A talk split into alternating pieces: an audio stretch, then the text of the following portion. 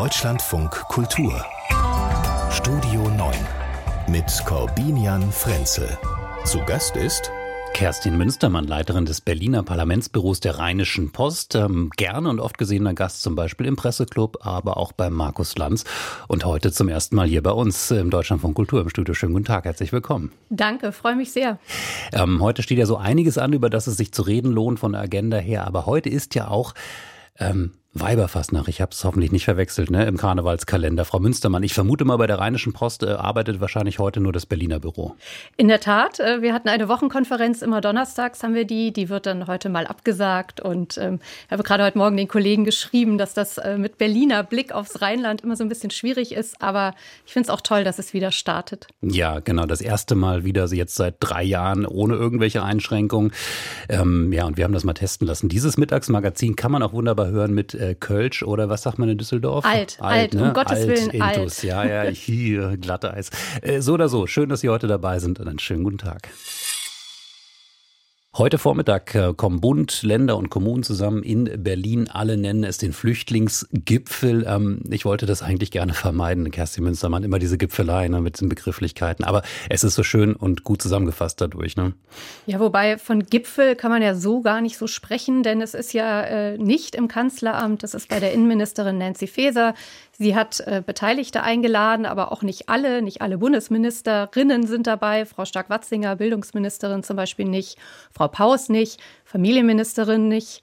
Und vorher okay. waren auch so ein paar Kommunen und, oder äh, vor allem auch Organisationen auch genervt, die Lehrer, die kirchlichen Wohlfahrtsverbände, weil sie auch nicht eingeladen waren. Aber gut, es ist ein Treffen, man redet miteinander. Das Problem an der Gipfelei, da haben Sie, glaube ich, recht, ist, dass da ganz viel Erwartungsmanagement im Vorfeld betrieben wird. Und das Ergebnis wird heute Mittag bei einer PK verkündet, wird aber, ich glaube, das kann man vorwegnehmen, so groß und so schnell die Probleme nicht lösen. Und dann, ähm, ja, steht man wieder hinter dem nächsten und vor dem nächsten Gipfel sozusagen. Ja, aber ich, ich habe es wirklich eigentlich nur wegen des Begriffs angesprochen, aber das ist ja ganz interessant, was Sie da beschrieben haben. Also, dass, dass sich da einige gewünscht hätten, dass das der Bundeskanzler direkt bei sich ansiedelt, das war ja schon so ein bisschen Thema. Ähm, ja, Nancy Faeser ist jetzt die zuständige Ministerin, die ähm, einlädt, die da versammelt, die heute auch im Morgenmagazin in der ARD aufgetreten ist. Und da, äh, ich hatte den Eindruck, versucht hat auch ein bisschen das Problem ähm, vielleicht kleiner zu machen. Hören wir mal. Und wir haben eine sehr unterschiedliche Verteilung. Einige Kommunen können nicht mehr, andere Kommunen haben noch äh, offensichtlich Plätze frei. Auch zwischen den Ländern scheint es sehr unterschiedlich zu sein.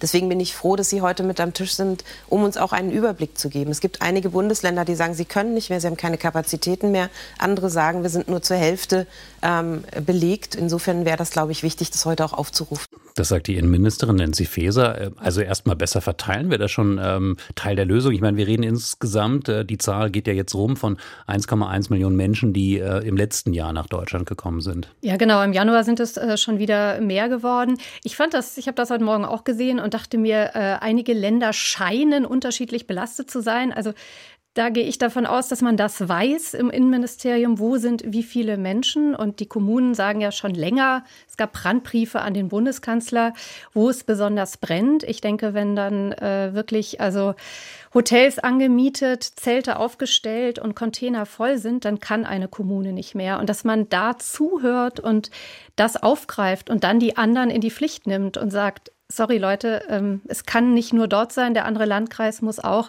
Das ist ja etwas, was schon hätte passieren können. Ich glaube, der Wunsch für so einen Gipfel bei Scholz ist das, ich möchte gehört werden. Und ich glaube, das Problem Flüchtlingsverteilung wird das eines der zentralen sein in dem Jahr. Und Vielleicht muss sich der Kanzler da doch mal einschalten. Hm. Äh, Verantwortungsbingo, das ist gerade so ein Stichwort, das wir gehört haben, ähm, vom, ähm, also als, als Kritik des Städte- und Gemeindebundes. Müsste denn da irgendwas grundsätzlich geändert werden? Weil jede Seite sagt jetzt auch wieder, auch der Bund, Nancy Faeser verweist auf das Geld, was man gezahlt hat, 3,5 Milliarden Euro letztes Jahr. Dieses Jahr sollen es auch fast drei Milliarden sein, eventuell sogar noch mehr, das steht in Aussicht. Das klingt ja auch erstmal ähm, nicht nach kleinen Summen. Das sind riesige Summen. Da hat der Bund auch recht zu sagen, Leute, wir zahlen. Aber es wird nicht mehr nur mit Geld gelöst. Es fehlen die Menschen, es fehlt das Personal. Ich weiß das, äh, kennen wir ja alle, äh, Kitas eh ein Problem. Man will den Kindern natürlich zu Recht eine Perspektive hier bieten, die nach Deutschland flüchten. Die müssen auch irgendwie betreut und aufgenommen werden. Und da geht es, glaube ich, mehr darum, dass man äh, die, Probleme benennt und konkret einzeln angeht mit dem Geld, das da ist. Die Forderung nach immer mehr Geld, ich meine, das muss der Städte- und äh, Gemeindebund fordern, das ist quasi seine Aufgabe. Aber äh, daran wird es nicht haken. Also ich glaube, Verteilungsfragen und auch Rückführungsfragen, das ist Einige kritisieren das als Symbolpolitik, aber ich glaube, es wird schon äh, ernst genommen, auch jetzt im, im Kanzleramt, äh, innerhalb der Regierung. Man versucht in der EU was zu bewegen. Das kommt ein bisschen spät, aber ich glaube, das ist das, was dieser Druck soll, den auch die Kommunen äh, und die Länder erreichen wollen. Mhm. Wenn Sie sagen, Probleme benennen, dann ähm, spiele ich uns mal hier ein, wie Armin Schuster, der sächsische Innenminister von der CDU, das heute Morgen im Deutschlandfunk äh, benannt hat, die Probleme, die er sieht. Und bin mal gespannt, ob Sie das ähm, teilen oder ob Sie das möglicherweise auch anders sehen. Äh, die Bundesregierung macht jetzt noch in dieser prekären Lage fleißig freiwillige Aufnahmeprogramme, beispielsweise Afghanistan. Das müssten sie jetzt nicht, da wir ja ohnehin in Europa eines der drei Länder sind, die die meisten Ukrainerinnen und Ukrainer aufnehmen. Äh, die, diese Aufnahmeprogramme im Moment mal temporär auszusetzen, solange wir so viel zu tun haben, hielte ich für ähm, einen wesentlichen Schritt. Dann bin ich mal gespannt, ob Deutschland ich sag mal, gewissermaßen federführend wird bei der Umsetzung der EU-Beschlüsse von letzter Woche an der türkisch-bulgarischen und an der äh, ähm, griechisch-türkischen ähm, Grenze. Da, da, gilt es jetzt wirklich äh, kraftvoll, diese Beschlüsse umzusetzen. Dann geht es natürlich um das Thema Rückführung. Sie könnten ganz schnell im Bundesrat Tunesien, Marokko, Algerien, Georgien und Armenien zu sicheren Herkunftsländern erklären, weil der Bundestag das schon getan hat. Das ist die Problembeschreibung von Armin Schuster, dem sächsischen Innenminister von der CDU. Ich fasse mal zusammen. Ähm, wir müssen die Grenzen dichter machen. Wir müssen dafür sorgen, dass weniger Menschen kommen. Das wäre aus seiner Perspektive ein Teil der Lösung zumindest. Ja, interessant, dass ein CDU-Innenminister das, also diese Problematik einfach politisch ummünzt. Ich glaube, man muss zwei Dinge unterscheiden. Äh, einfach stoppen, aufnehmen. Es gibt ein Asylrecht, das ist verbrieft. Und wenn in Afghanistan es überhaupt Menschen schaffen, aus diesem Land rauszukommen und hier an der Grenze oder wo auch immer sie sich befinden, sagen, ich hätte gerne Asyl in Deutschland, dann muss man das prüfen. Ich finde, da gibt es überhaupt nichts, da brauchen wir gar nicht reden. Womit er natürlich recht hat, und das ist äh, eine politische Geschichte, die ja äh, die, die Grünen auch schon lange bewegt, Einstufung sicherer Herkunftsländer. Das hat dann ähm, Konsequenzen für eine Rückführung und für die Aufnahme in Deutschland. Da könnte man, finde ich, schon überlegen. Ich finde auch, dass es Rückführprogramme sinnvoller Art geben muss. Das hat man eine Zeit lang probiert mit Ghana, das lief dann nicht so gut. Jetzt hat Frau Faeser heute Morgen gesagt, mit Indien lief es prima. Ich weiß aber gar nicht, ob die indischen äh, äh, Asylbewerber tatsächlich so in der äh, Vielzahl vorhanden sind, dass sich so ein Rückführungsabkommen lohnt. Ähm, das muss sie beurteilen. Aber ich denke, äh, A, am Asylrecht nicht rütteln wäre eine, eine politische Prämisse, die ja auch diese Ampelkoalition trägt über alle drei Parteien. Und andererseits doch äh, Menschen, die kein Recht hier haben, zu sein, zurückzuführen und dann zu überlegen, wie gelingt das menschenwürdig besser. Und ja, da sind Rückführungsabkommen mit entsprechenden Ländern sicher klug. Mhm. Wobei wir da ja auch in einem eigenartigen Widerspruch sind, wenn man sich mal so die Gesamtlage anschaut. Ich habe gerade vorhin das Interview gelesen, das lange Interview, das Robert Habeck der Zeit heute gegeben hat. Und da schreibt er, dass wir natürlich ähm, äh, Einwanderung brauchen im großen Maßstab. Er nennt keine Zahl, aber wenn man Experten hört, dann sind das ein bis zwei Millionen Menschen, die jährlich ähm, gebraucht werden, damit wir überhaupt überhaupt all diese Aufgaben erfüllen können, Energiewende, aber sei es auch nur ein, sagen wir, eine Flüchtlingsunterkunft zu bauen für neue Flüchtlinge, die kommen. Ähm, das heißt, da gibt es ein ähm, sozusagen ein, ein ökonomisches Interesse, ein Bedürfnis und gleichzeitig haben wir jetzt Gipfel ähm, und Treffen auf der EU-Ebene letzte Woche jetzt hier in Deutschland, wo ich das Gefühl habe, da geht es vor allem darum, dafür zu sorgen, dass nicht so viele Menschen kommen. Ja, wobei das eine Vermischung ist, finde ich. Das eine ist das Asylrecht, das andere ist die richtige Fachkräfteeinwanderung, die man will. Ähm, es ist sehr interessant. Ich habe mit der Wirtschaft gesprochen vor kurzem, die sagen, naja, also das Thema ukrainische Vertriebene könnte sich in diesem Jahr auch auszahlen für Deutschland, weil die Menschen jetzt so entsprechend Deutsch können, die sind oft gut ausgebildet, allmählich anfangen, in den Arbeitsmarkt wirklich zu gehen und vor allem zu wollen.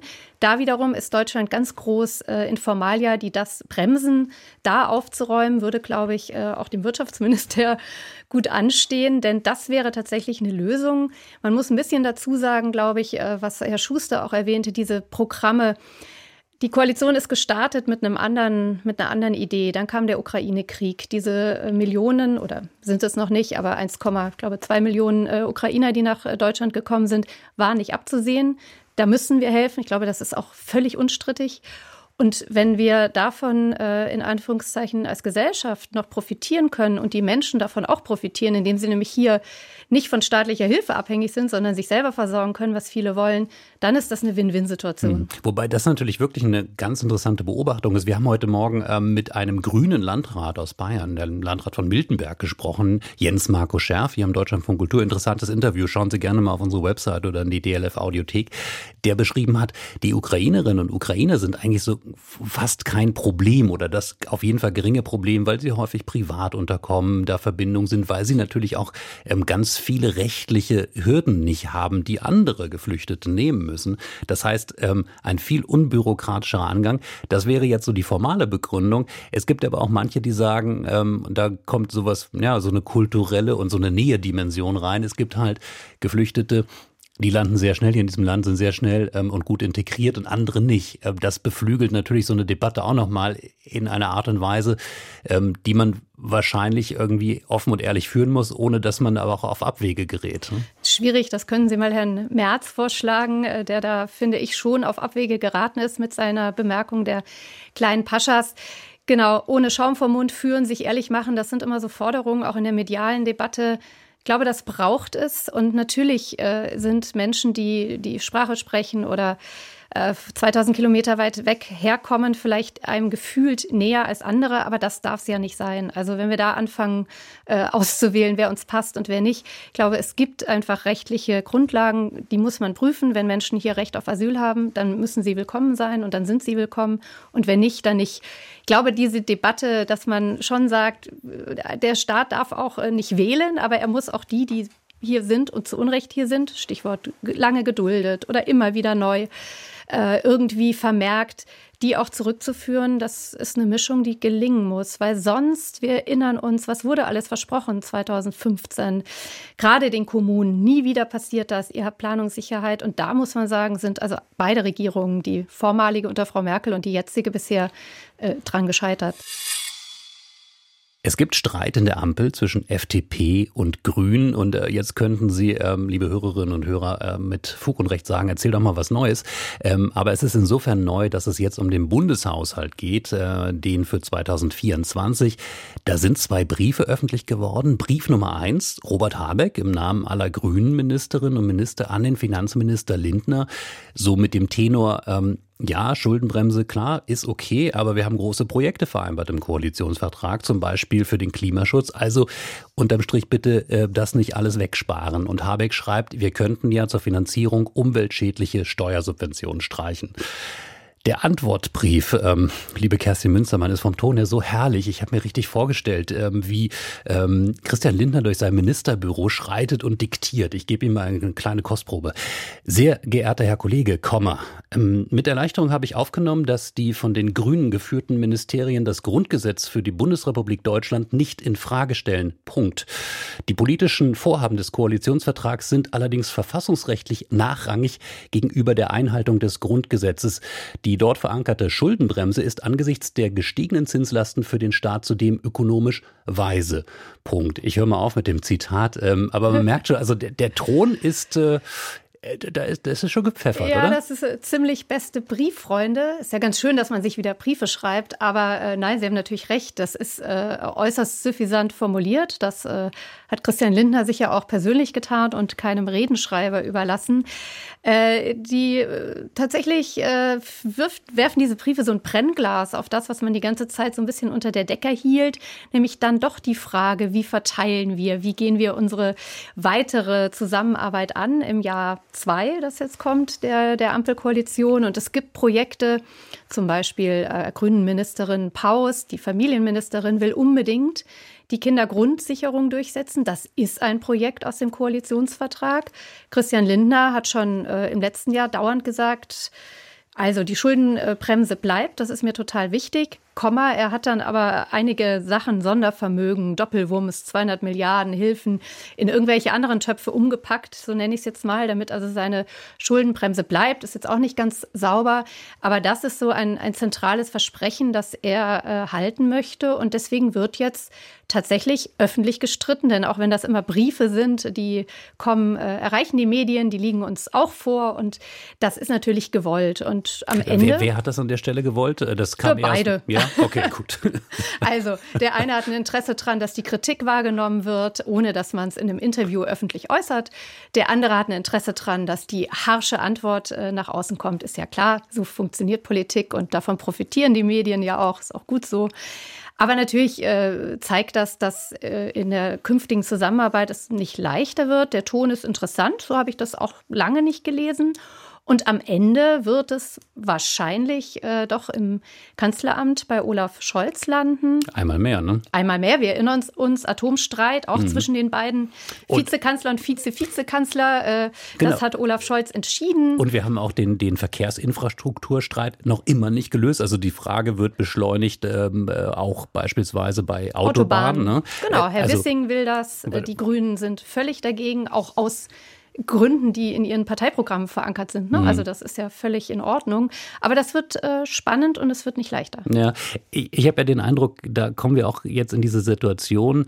Ähm, die fetten Jahre sind vorbei, wir ahnen das alle, wir sehen das schon. Und das ist ja eine Methode, das ist ja nicht nur eine Ampelmethode gewesen, jetzt mit diesen Sonderetats, Bundeswehr und anderes ähm, und, und Doppelwumms, sondern war ja eigentlich schon lange auch die Methode in der Merkel-Zeit. Äh, wenn man politische Schwierigkeiten hatte, gerade innerhalb einer Koalition, ähm, hat man gesagt, okay, ihr kriegt euer Projekt und ihr kriegt euer Projekt auch. Ähm, am Anfang konnte man das machen, weil der Haushalt ausgeglichen war, es sogar Überschüsse gab und dann konnte man es machen, weil man wusste, okay, wir können uns auch ein paar mehr Schulden leisten.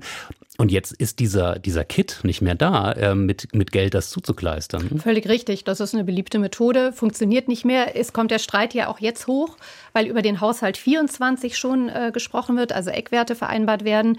Und ich glaube, die Gretchenfrage der Koalition, die sie in diesem Jahr beantworten muss, ist, gilt unser Koalitionsvertrag noch? Hm. Stichwort Kindergrundsicherung, sinnvolles, aber sehr teures Projekt.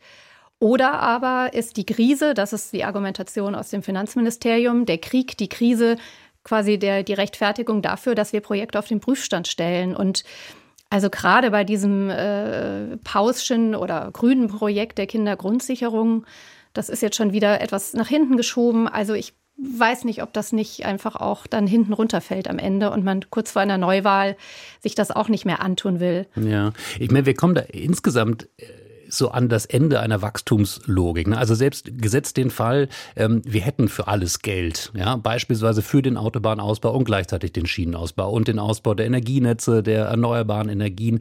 Ähm, wir haben gerade drüber gesprochen, die dringend nötige Ausbau auch von Wohninfrastruktur, sei es nun für Geflüchtete oder einfach auch für Menschen, die schon, schon lange hier neue sind. Wohnungen sollten genau. geschaffen werden. Das heißt, äh, selbst wenn die Etats da sind, merkt man ja, es muss auch irgendjemand bauen beispielsweise. Wir brauchen dafür Menschen, die das machen. Wir brauchen Firmen, die das planen, Ingenieure und dergleichen mehr. Was ich insofern politisch interessant finde, weil wir da wirklich an einem Punkt sind, wo wir ähm, äh, so banal es klingt, aber Prioritäten setzen müssen. Ja, wir sind an Grenzen gekommen. Das vergisst man jetzt schon wieder ein bisschen. Jetzt scheint die Sonne heute mal in Berlin auch. Aber das Thema Gasmangel, Gasmangellage, Notstand äh, in Deutschland, der Winter ging relativ harmlos vorbei und prompt kommen neue Begehrlichkeiten. Eine Zeit lang war das ja wirklich so ein Krisenmodus. Da hat man sich auch mit so Wünschen eher zurückgehalten. Die Ampel wird einfach daran jetzt gemessen werden, wie auch äh, jeder seine Projekte durchsetzt. Für die FDP ist es ist total wichtig und nach den Verlusten bei den Landtagswahlen im vergangenen Jahr und jetzt bei äh, der Berlin-Wahl noch wichtiger, keine zusätzliche Belastung für Bürger. Äh, bei der SPD prüft man jetzt bis äh, zum Sommer und zum Parteitag, ob man und wie man doch vielleicht irgendwas machen kann, um Besserverdienende doch zur Kasse zu beten, äh, zu bitten und äh, vor allen Dingen auch so diese Hilfen, die ausgezahlt wurden, die an alle gingen, doch so ein bisschen wieder zurückzufordern. Ich glaube, da wird auch Scholz äh, irgendwann seiner Partei einen gewissen Tribut zollen müssen. Und ja, die Grünen, Klimawandel, Klimawende, äh, total wichtig, aber das kostet Geld. Mhm. Abschließende Frage zu dem Thema. Ich komme zurück zum Brief und den beiden Herren Habeck-Lindner. Sie beobachten das ja aus, aus nächster Nähe ähm, für die Rheinische Post.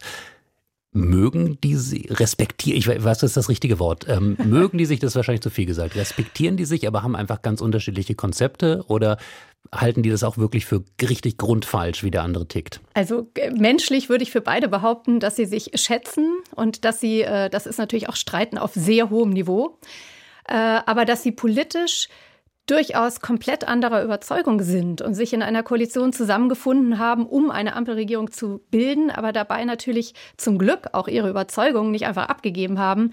Da muss man Kompromisse schmieden und da gibt mal der eine, mal der andere. Wenn aber der eine das Gefühl hat, wir geben immer, die anderen nie, dann wird es kompliziert. Das ist ja menschlich äh, auch verständlich. Mhm. Und dann muss Olaf ran. Wir ja, dann sehen, muss Olaf ran. Wie es ausgeht. Heute beginnt das größte deutsche Filmfestival, die Berlinale, seit langem wieder ohne Corona-Einschränkungen und das wird sie bringen. Hollywood-Star Kristen Stewart eröffnet als Jurypräsidentin die internationalen Filmfestspiele im Berlinale Palast und mit dabei sind Oscar-Preisträgerin Anne Hathaway und Game of Thrones Superstar Peter Dinklage, die den Eröffnungsfilm She Came to Me präsentieren. Daneben werden viele weitere Stars auf dem roten Teppich erwartet. Regielegende Steven Spielberg bekommt am Dienstag den goldenen Ehrenbär. Sean Penn wird seine Ukraine-Dokumentation Superpower präsentieren. Dies zeige, so die Festivalleitung, wie wichtig die Berlinale für die Filmschaffenden ist und welche Bedeutung sie in politischer und gesellschaftlicher Hinsicht hat. Eine ganz besondere Ehre sei es, den ukrainischen Präsidenten Volodymyr Zelensky per Videozuschaltung bei der Festivaleröffnung begrüßen zu dürfen, sagt das Leitungsduo der Berlinale Mariette Rissenbeek und Carlo Schatrian. Kleine Zusammenfassung zum Beginn der Berlinale von Frauke Gust hier bei uns im Deutschlandfunk Kultur. Zu Gast ist Kerstin Münstermann für die Rheinische Post in Berlin. Okay, also Zelensky wird per Video zugeschaltet, die anderen sind leibhaftig hier. Das ist dann immer so der Moment, wo man in Berlin dann mal unterwegs ist und denkt, hey, den kenne ich doch. Ne? Und frierend am roten Teppich steht, genau. Ja, ja also äh, was den Kollegen im Rheinland, ja, der Karneval ist äh, uns in Berlin im Februar, im trauen, tristen, traurigen Februar die Berlinale. Toll, dass es wieder startet und ohne Einschränkungen passieren kann. Ich finde, an dem Festival ist für mich immer so faszinierend, abgesehen von den wirklich bedeutenden Namen, die kommen in die Stadt und natürlich auch Berlin immer aufwerten, auch als Filmstadt, auch als äh, Wirtschaftsstandort. Ne? Also die Filmindustrie Babelsberg und so. Das ist wichtig für Berlin, aber auch die politische Botschaft, die man sendet. Und man muss schon sagen, dass Zelensky, ukrainischer Präsident, heute Abend zugeschaltet ist, ist das eine. Wichtig aber ist ja, dass auch die Filmauswahl und die Schwerpunkte tatsächlich dieses Kriegsgeschehen in Europa mit abbilden und äh, da finde ich, gelingt immer eine Menge. Wobei ich, ich habe mir, mir angeguckt, die, Berli, die, die goldenen Bären, die verlieren werden. Und ähm, also so die, die populärsten für mich waren äh, gegen die Wand und das ist schon so sehr lange her. Also ich bin nicht immer der Cineast, der dann genau weiß, warum der oder der Film gewonnen hat, aber äh, es ist ein Event für die gesamte Stadt. Ja, ich, ich, wollte Sie gerade hier auch entlasten in dieser Expertenrolle, die Sie natürlich sein können als politische Korrespondentin, ähm, aber eben wahrscheinlich auch als äh, jemand, der ähm, so ein bisschen ins Programm schaut und ja, ja? Also äh, ich scheue immer so ein bisschen dieses, äh, dieses Ticket. Äh, äh, vorm Kino anstehen und so weiter und habe jetzt aber guck schon, also ich freue mich, es gibt einen Wettbewerbsfilm Christian Petzold Roter Himmel, der mhm. läuft im Zeiss Großplanetarium. Das ist in meiner Berliner Nähe und ähm, das finde ich äh, klingt nach viel Platz und äh, na, vielleicht entspannten Ticketvergabe. Ja, Petzold immer sehenswert, auf jeden Fall. Ne? Ist ja Teil ähm, äh, der, der Trilogie, die anfing genau. mit Undine. Ich weiß nicht, ob Sie den gesehen haben bei sure. der ja. letzten, vorletzten Berlinale. Auf jeden Fall ähm, toller Film. Ja, viele ähm, tolle Filme, die es, ähm, ja, die man sehen kann. Äh, es gibt sogar, da ich habe vorhin reingeschaut, es gibt äh, immer auch Tickets. Das ist interessant. Ich hoffe, das ist jetzt kein Phänomen, das haben wir ja vielfach beschrieben, auch in der in dieser ähm, endenden Corona-Zeit, dass die Leute nicht zurückkehren ins Kino. Kino. Ich hoffe jetzt mal, dass das für ein Filmfestival nicht gilt. Nein, ich finde, also was äh, die Streamingdienste, die amerikanischen, die ich schon auch benutze, aber das äh, Erlebnis Kino kann überhaupt nichts ersetzen. Es gibt nicht nur ein großes Filmfest gerade, sondern auch das Familientreffen, nenne ich es jetzt mal, all der Sicherheitsexpertinnen, Experten, Militärstrategen und natürlich Außenpolitikerinnen und Außenpolitiker dieser Welt. Morgen beginnt die Münchner Sicherheitskonferenz und heute kommt schon mal ähm, Kamala Harris an, die US-Vizepräsidentin, und trifft zuallererst den bayerischen Markus Minister. Söder, ja, den bayerischen Minister. Der sich auch in diesem Fall mal den schwarzen Mantel äh, rausgeholt hat. Wir erinnern uns, G7-Gipfel hatte mhm. Joe Biden so im Trachtenjanker ja. begrüßt. Das äh, führte zu witzigen Fotos. Diesmal, ich habe es mir heute Morgen angeguckt, war er ganz äh, dezent gekleidet. Ist das, der, ist das äh, das Gipfeltreffen der gefallenen Hoffnungsträger? ja, also bei Markus Söder würde er das abstreiten. Der hat ja eine Wahl zu bestreiten dieses Jahr und sagt, ich bin äh, so mächtig wie nie. Kamala Harris, schwieriger, äh, eine Vizepräsidentin, von der wir alle, glaube ich, so viel mehr erwartet haben. Ähm, und jetzt ist sie, weiß ich auch nicht, so ein bisschen die Vertretung äh, für den Präsidenten, aber mehr ist auch bisher nicht passiert. Mhm. Ähm, wenn wir auf diese Konferenz schauen, ähm, die Münchner Sicherheitskonferenz, das war ja äh, bei vielen in der Wahrnehmung, gerade so in den schönen, trauten 90er, Nuller Jahren so auch häufig so ein bisschen so ein Relikt des Kalten Krieges, ähm, hatte sich dann aber natürlich thematisch auch ähm, weiterentwickelt und war dann vor allem aber auch ein interessanter Begegnungspunkt. Ne? Also äh, Russland beispielsweise war da äh, eigentlich immer relativ hochrangig vertreten. Ja, also der äh, Außenminister Lavrov war da Dauergast. Ich meine, der ist auch schon ewig Außenminister, aber er war eben auch ständig auf der oder immer auf der Münchner Sicherheitskonferenz. In diesem Jahr ist Russland nicht mehr eingeladen, ähm, aus bestimmten Gründen.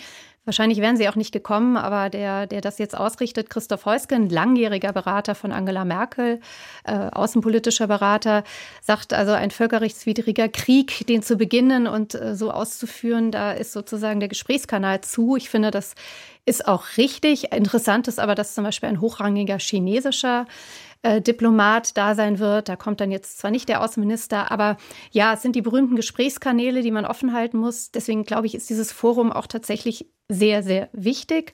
Und zurzeit geht es ja ein bisschen darum, dass auch der Westen sich untereinander nochmal tief in die Augen blickt und eigentlich sagt, was machen wir in der Ukraine, wie ist die Unterstützung und möglicherweise auch, was sind denn unsere Interessen in diesem Krieg, ohne äh, da Kiew außen vor zu nehmen, aber zu beraten, was könnte man doch tun, um dieses Blutvergießen zu beenden. Deswegen wichtig. Interessant ist aber, dass der US-Präsident äh, nicht dabei sein wird. Der reist nach Polen. Wo, wobei das US-Präsidenten dort in München bei der Sicherheitskonferenz dabei ist, genau. ist eher selten, ist, oder? Äh, weiß gar nicht ja, ist eher selten, aber Macron wird zum Beispiel da sein, mhm. also durchaus auch also die Nummer eins. Mhm. Aber Biden macht, was ich finde äh, auch richtig ist, in der Woche des Jahrestags äh, des russischen Überfalls auf die Ukraine reist er nach Polen wird dort eine Rede halten, wird dort wahrscheinlich auch nochmal den Westen einschwören auf die Unterstützung äh, gegen Russland in dem Fall, also Unterstützung der Ukraine gegen die Aggression von Russland und trotzdem versuchen, äh, die NATO da möglichst rauszuhalten. Mhm. Schwierig. Apropos Reiserouten, ähm, ich weiß nicht, ob das zu kleinlich ist, ähm, aber es fällt ja schon mittlerweile auf. Also Zelensky, äh, der ja erst zweimal so richtig äh, das eigene Land verlassen hat, aus guten Gründen, zuerst in die USA gereist ist, dann ähm, nach London, Paris, Brüssel, nicht nach Berlin. Jetzt kommt Joe Biden, ähm, fliegt auch über Deutschland hinweg. Ähm, und bei allen Diskussionen, man muss ja schon sagen, Deutschland ist ja schon einer der zentralen Player in dieser ganzen Situation in Europa. Ja, ich könnte mir vorstellen, dass Olaf Scholz im Kanzleramt sich sitzt und das äh, den auch ärgert. Aber ähm, ja, interessant ist, muss man auch mal fairerweise sagen, äh, man hat Scholz lange bedrängt. Die Frage der Kampfpanzer war ja zu Beginn des Jahres eine ganz, ganz elementare und, und da wurde seine politische Fähigkeit zu führen in Frage gestellt. Ehrlicherweise ist er jetzt an der Spitze einer Panzerkoalition, äh, die aus Deutschland plus zwei besteht. Ja, ähm, genau. Und, die, die, die äh, anderen, die da auch zum Teil ähm, mit großen Worten dabei waren. Äh, sind, Ideen hatten, ja. äh, sind jetzt doch zurückgezuckt, haben offenbar festgestellt, es ist gar nicht so einfach. Ich sage das jetzt sehr vereinfacht, aber muss man schon sagen, und da finde ich, ist es ihm äh, politisch auch zuzuschreiben, dass er äh, erst überlegt hat, dann gesagt hat, machen wir, das jetzt halten will. Ähm, und ja, ich glaube, sein Verhältnis zu äh, Herrn Zelensky ist vielleicht nicht das Beste. Das hat Herr Zelensky neulich auch mal angedeutet. Die beiden können nicht so ganz miteinander, aber das ist egal. Äh, dem Zelensky wird es nicht darum gehen, ob er Olaf Scholz mag oder nicht, sondern ob wir seinem Land helfen oder nicht. Wir haben noch ein Thema hier, ein, ein, ein wiederkehrendes äh, Thema, Kerstin Münstermann, würde ich sagen. Die Debatte um die Dienstpflicht. Ähm, derjenige, der das jetzt in den letzten Tagen mehrfach in den Mund genommen hat, ist der neue, äh, noch immer neue Verteidigungsminister Boris Pistorius, der ähm, gesagt hat, eine allgemeine Dienstpflicht in Deutschland zur Stärkung von Bundeswehr, aber eben auch von Rettungsdiensten und Katastrophenschutz. Ähm, dafür gäbe es gute Argumente. Sie könnten vor Augen führen, diese Dienstpflicht könnte vor Augen führen, wie wichtig diese Einrichtungen für das Funktionieren unserer Gesellschaft sind. Ähm, ich weiß bereits, Sie sind überhaupt nicht einverstanden, um nicht zu sagen, fast schon verärgert. Ja, das ist mein Lieblingsaufreger, Aufregerthema. Äh, selber Mutter zweier äh, Söhne äh, im Alter von 13 und 16 frage ich mich eigentlich immer, was wir dieser Generation hinterlassen und wie wir die belasten. Ähm, Klimakrise ist das äh, Megathema, Sicherheitsfragen. Wir dachten ja mal, wir schaffen eine Welt ohne Waffen. Äh, hat auch nicht geklappt in unserer Generation sozusagen. Und äh, Thema soziale Sicherungssysteme, Rente. Also da gibt es ganz viel. Und dann beginnt die Politik eine Debatte. Äh, fairerweise muss man dem Bundespräsidenten, der die ja angestoßen hat, zugestehen, er hat nicht nur von Jungen, sondern mhm. auch von Älteren geredet. Also eine, eine Pflichtzeit für, für alle sozusagen. Aber daraus wird komischerweise am Ende doch immer äh, eine, eine Debatte um die Jüngeren. Und ich finde, diese Generation, die unter Corona so gelitten hat wie, glaube ich, keine andere. Also in, in jugendlichen Jahren alles zu verbieten, was mit Spaß, Treffen, Musik und so weiter zu tun hat, ist ähm, wie würde mein Sohn sagen, mega hart. Nein, äh, der würde das anders formulieren. Aber ich finde, ähm, da jetzt anzufangen, die wissen genau, was sie an diesem Staat haben. Sie kriegen es vorgeführt. Aber das könnte man natürlich genau fragen, diese ähm, oder diese Frage stellen. Wissen Sie oder weiß auch die Bevölkerung insgesamt, was sie an diesem Staat haben? Ich will jetzt nicht den alten Kennedy herausholen, ja. Ja, also aber Frage, den können wir schon mal. genau, was äh, frag nicht, was dein Land für dich, sondern was du für dein Land tun kannst. Aber ehrlicherweise ist es, glaube ich, nicht das Problem der Jüngeren, äh, das wir hier haben. Äh, die machen, es gibt, gehen sie in Berliner Schulen, äh, was, wie die aussehen, was wir denen äh, vorsetzen und was sie dann teilweise in großen Schülerinitiativen draus machen. Ein Beispiel, es mhm. gibt Bundesfreiwilligendienste, gibt es alles. Wenn man das möchte, dass mehr junge Leute sich dafür interessieren, da was zu machen, dann bewerbe ich das anders, gebe da mehr Geld rein. Aber jetzt wieder anzufangen, von Pflichten zu sprechen und dann zu glauben, das würde das Zutrauen in einen Staat stärken, ich weiß nicht.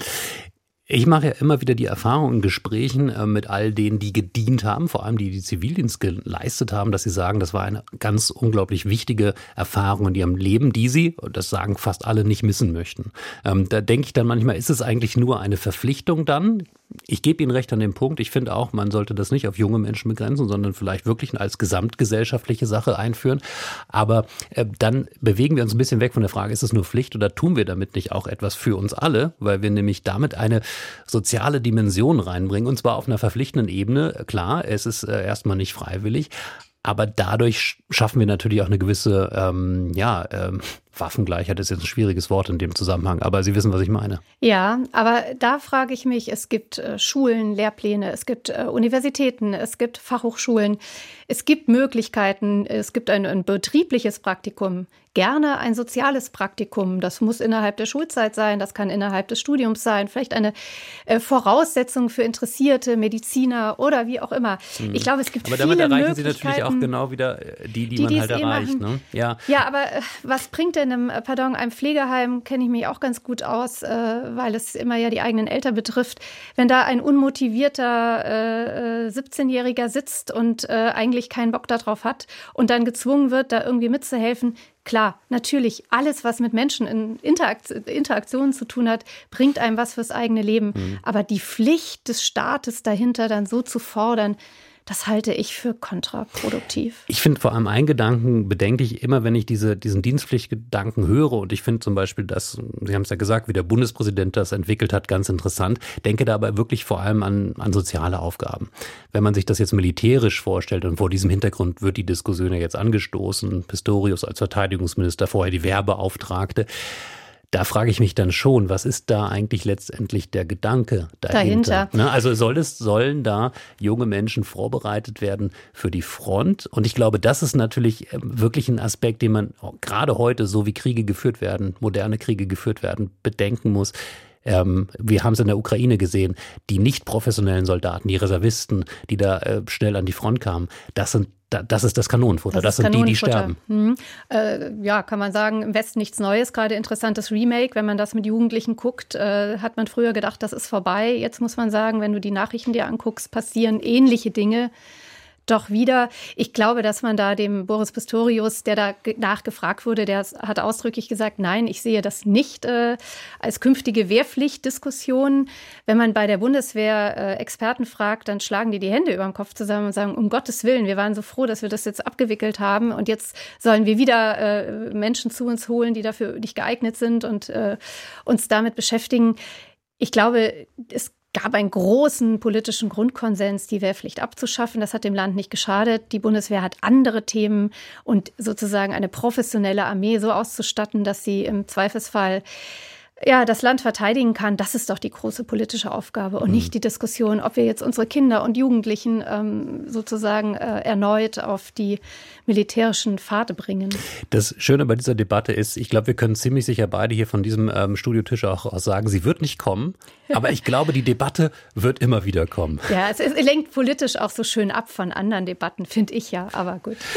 Kerstin Münstermann, ähm, die Leiterin des Berliner Büros der Rheinischen Post hier in Berlin, äh, war heute, muss ich sagen, war mein Gast in dieser Radiostunde, denn die ist vorbei. Aber ich bedanke mich ganz herzlich für den Besuch. Ja, vielen Dank.